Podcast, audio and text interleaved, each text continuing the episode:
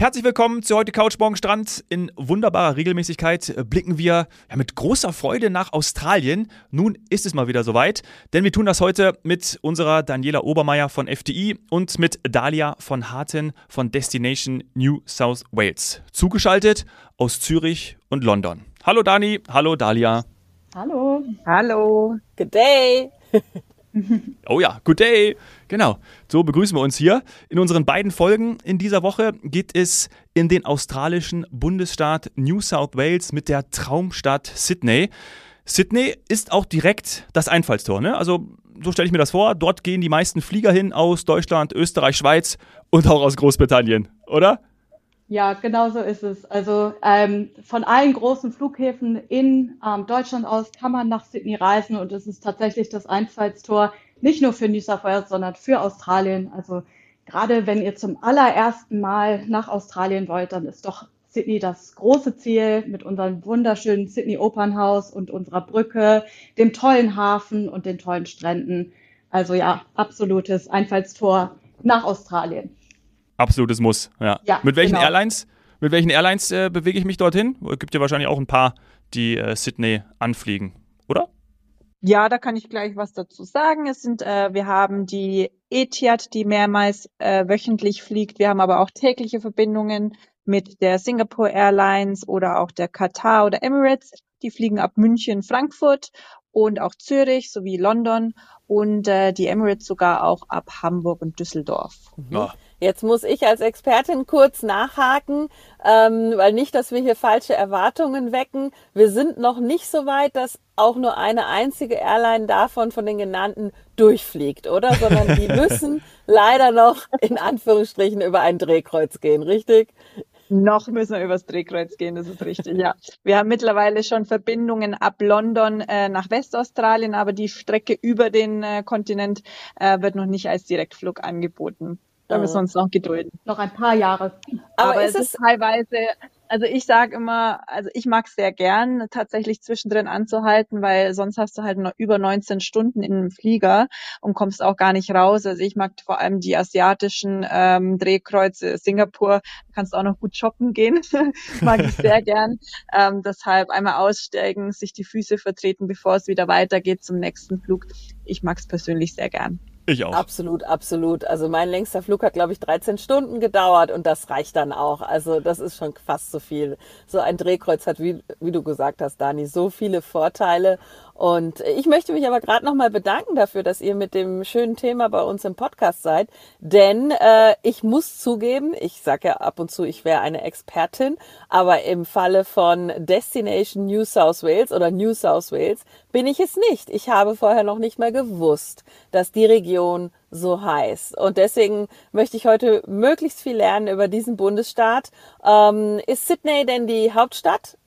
Nein, Sydney ist nicht die Hauptstadt von Australien, aber es ist die Nee, das Hauptstadt weiß ich. von Oh, um Ach Gottes Willen. ja, Danke, danke. Oh, um Gottes Willen. Damit. Aber das ist, glaube ich, wichtig aufzuklären, weil vielleicht denken das viele, das stimmt. das ist Nein. genau. Also viele, Na, ich glaube schon. denken schon noch, dass Sydney auch die Hauptstadt von Australien ist. Das ist sie nicht. Ähm, aber es ist die Hauptstadt von New South Wales und auch die größte Stadt in New South Wales. Aha.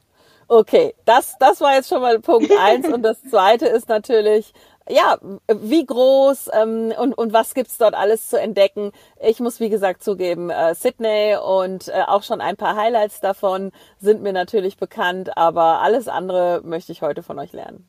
Ja, also Sydney ist eine absolute Traumstadt. Für mich persönlich ähm, die schönste Stadt der Welt, äh, gar keine Frage für mich. Es hat einfach diesen wunderschönen Hafen, also es ist am Wasser gelegen ähm, und es gibt viel mehr als nur die Sehenswürdigkeiten. Natürlich den ersten Eindruck, den man hat, ist dieses wunderschöne Sydney Opernhaus mit der Brücke im Hintergrund. Ähm, und das kann man am besten von einer Hafenrundfahrt aus sehen. Ähm, es gibt aber auch wunderschöne Parks und ganz viele Stadtorte, die halt auch am Wasser gelegen sind.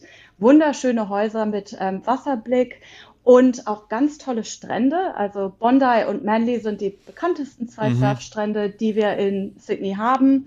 Ähm, und es gibt auch alles, was man so von einer Großstadt erwartet. Also ganz viele tolle Museen, Restaurants. Ähm, es ist sehr multikulturell. Also Sydney ist tatsächlich mit ähm, fünf Millionen Einwohnern eine der multikulturellsten Städte der Welt, ähm, denn dort sind damals Einwanderer aus der ganzen Welt zusammengekommen. Und das spiegelt sich halt auch in der Kulinarik von Sydney wieder. Man findet also auch Restaurants, ähm, ja, mit Kulinarik aus der ganzen Welt, ähm, vieles mit modernem australischen Twist.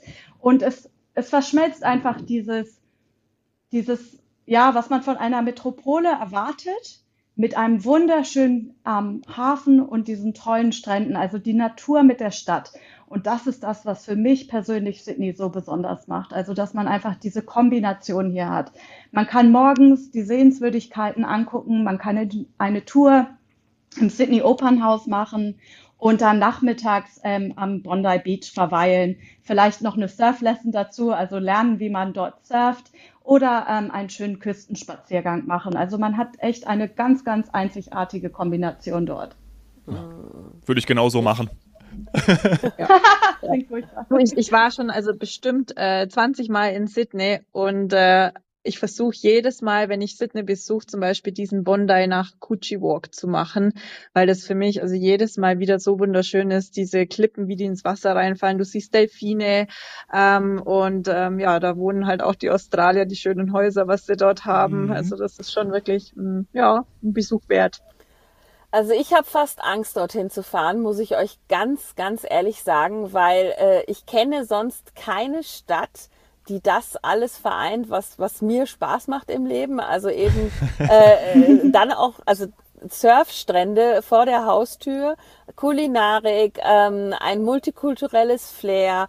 Ihr habt auch noch Wein, äh, das, also eigenen Wein, nicht weit weg. Äh, also all, einfach alles Natur, Spaziergänge, ähm, einen wahnsinnig hohen Lifestyle, Lebensqualität. Ich habe Angst, dass wenn ich dorthin fahre, ich nicht zurückkomme. Ja. Bedeutet auch, dass man lange bleiben muss, oder? Also man muss Zeit einplanen. Ja, man sollte schon Zeit einplanen und also mir geht es ganz genauso. Ich möchte eigentlich nie zurück. Ich freue mich auch immer schon wieder auf die nächste Reise.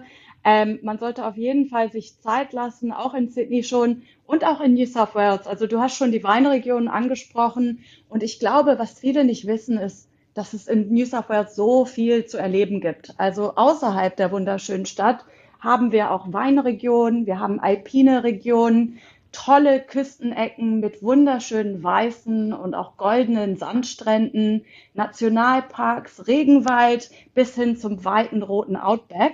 Und wir sind ähm, landschaftlich gesehen der vielseitigste Staat Australiens. Also das ist wirklich vielen gar nicht bewusst. Dadurch reisen viele oft für ein paar Tage nach Sydney und fliegen dann gleich weiter. Aber es gibt so viel Schönes, was man auch in der Umgebung von Sydney entdecken kann, dass es sich tatsächlich lohnt, auch ein bisschen länger in New South Wales zu verweilen. Mhm. Ich bin gespannt. Und das mache ich am besten oder das kann ich das ganze Jahr über? Oder wie ist, wie ist es am besten? Oder was ist die beste Reisezeit? Kann man das, kann man das nennen? Oder? Ja, also die, die Hauptsaison ist ähm, Dezember, Januar. Das ist der australische Sommer. Und da findet natürlich auch ähm, zur Jahreswende hin ähm, das fantastische Feuerwerk statt, was wir natürlich alle auch aus dem Fernsehen kennen. Ähm, jedes Jahr wird mit Riesenfeuerwerk das Jahr eingeläutet. Das ist die beliebteste Zeit, da ist auch am meisten los. Aber man kann Sydney tatsächlich das ganze Jahr über ähm, besuchen und auch ähm, den Rest von New South Wales. In Sydney vor allem haben wir auch Veranstaltungen, die das ganze Jahr, also das ganze Jahr über haben wir viele Veranstaltungen in Sydney. Ähm, unter anderem das Vivid Sydney Lichterfest, was jedes Jahr vom Ende Mai bis Mitte Juni stattfindet und wortwörtlich die ganze Stadt in Licht erfüllt. Also da gibt es ganz viele Lichterinstallationen, zum Beispiel auf dem Sydney Opera House, auf den Segeln, ähm, Lichtprojektionen von der Sydney Harbour Bridge aus. Man kann einen Vivid Sydney Bridge Climb machen und die Brücke erklimmen und von dort aus das Lichtspektakel ähm, ja, sich anschauen. Also es gibt auch in diesen ruhigeren Zeiten ganz tolle Veranstaltungen, für die es sich lohnt, nach Sydney zu reisen. Und wenn wir jetzt über Vivid Sydney reden, das ist zwar am Anfang von unserem Winter, doch, also in Australien ist es der Anfang vom Winter, aber der Winter ist mit unserem Winter gar nicht vergleichbar. Und ich muss sagen, es ist, es ist immer noch sehr mild. Jedes Mal, als ich zu Vivid in Sydney war, hatten wir tagsüber auch noch 20 Grad. Also es war tatsächlich sogar schöner als unser April dieses Jahr. Ja, ja.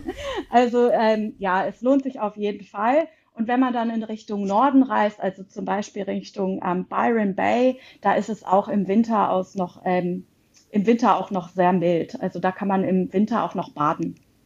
Und, und Byron Bay, ist das dann ähm, quasi schon so ein bisschen eine andere Klimazone? Weil, also mir sagt Byron Bay was, ist also grundsätzlich ja Wasser und Surfen und überhaupt Strände und Buchten, das ist ja so meins.